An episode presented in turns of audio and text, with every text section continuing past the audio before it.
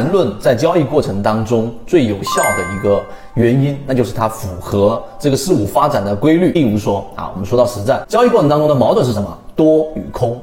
也就是多方，就是我们持有个股的或即将持有去买筹码的这些资金，他们称为我们说的多头；而空方就是我们说已经持有筹码，想要把筹码给卖掉，对吧？一些机构、一些大资金、一些前面哪有这些筹码的散户等等，这一部分人就充当了空方。当然，由于我们 A 股市场没有办法去做空，所以呢，啊，在 A 股市场当中做空的这一方力量就理解为你持有筹码即将待售的。这一部分看空市场的人，那他们之间是不是存在着这一个很强烈的矛盾呢？当然是存在的，因为双方都在去寻找着到底我要不要买，我到底要不要卖这一个方向，所以矛盾是具有第一个特点普遍性。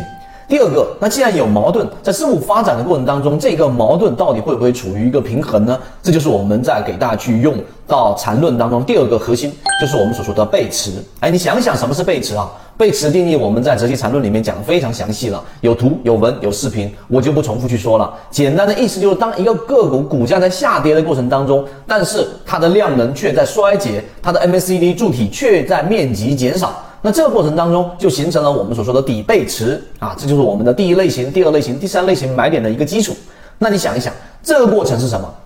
这个就是我们说这一个矛盾论里面有提到，矛盾里面既有普遍性。也具有其特殊性，特殊性就是我们说的股性。任何一个事物，它既有它同一的地方，就大家都普遍具有一样的共性啊，这是其一。其二，就它还具有它的特殊性，不同的矛盾，它会对个股也好，对事物也好，它的发展会产生不同的属性，我们就可以把它定义为股性。第三个就是矛盾在过程当中具有同一性。所谓的同一性有两个层面的理解，第一个同一性是指。在整个一定的条件之下啊，矛盾的双方他们会处于一个系统当中，甚至处于一个相对稳定的状态。那在经济学里面，它有一个术语叫做均衡。这个均衡并不是大家都静止，并不是多方不动、空方不动，而是一个相对静止的过程。就像钟摆在摆动的过程当中，它摆到了极限位置，那一刹那是停止的。他们在一定条件之下会处于一个系统当中，但是。同一性的第二层理解，就他们在一定条件之下会互为转换，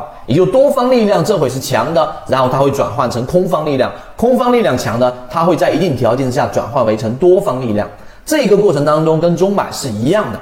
所以我说，所有的事物，只要你在哲学层面理解了，才能把在技术层面上去真正的使用好。你要充分的利用好矛盾，实际上转换成我们交易的语言，就是我们要充分的利用好事物在转换过程当中的节点，你就必须得要去理解矛盾双方的方方面面。而这里所提到的方方面面，就是我们在圈子给大家去罗列的一个多元思维的这一个理论，那就是查理芒格所提到的思维格栅。你不仅仅要理解它的基本面，价值层面上，他们也是被严重低估的。我们说的落难笑话。那其三，在我们技术分析层面，他们在近期一到三个月内又出现过蓝色的群体超跌，就是我们说的恐慌性的这一种筹码已经下来了。所以，无论在价值面还是在技术面上，它都是属于我们说的低估的，是是属于这一种我们说啊安全系数确定性比较高的。啊，这就是我们简单给大家去罗列我们的筛选模型。所以矛盾它的这个同一性的第二点，它在一定条件之下会进行转换。好，关键来了，到底这个一定条件是指什么？如果在这个地方上你不去深入的去给它非常明确的标准化去描述这个环境，描述这个条件，那么实际上它就还是我们说的形而上学，它仅仅就是对于你的在哲学层面上有启发，在实战上没有这一个帮助。而我们圈子恰恰就是最具有实战意义的这个一定条件是什么？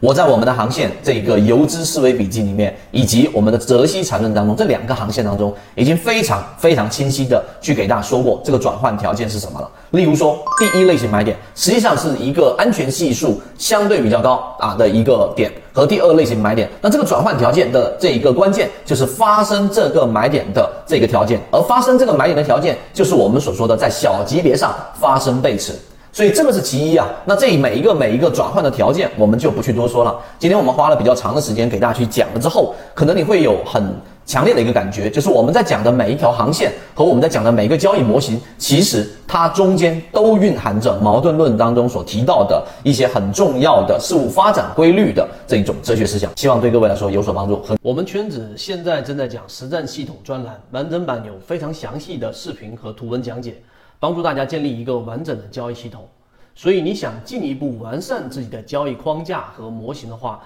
可以拿出手机一步关注“股掌之上”公众平台，加入实战圈子，进一步系统学习。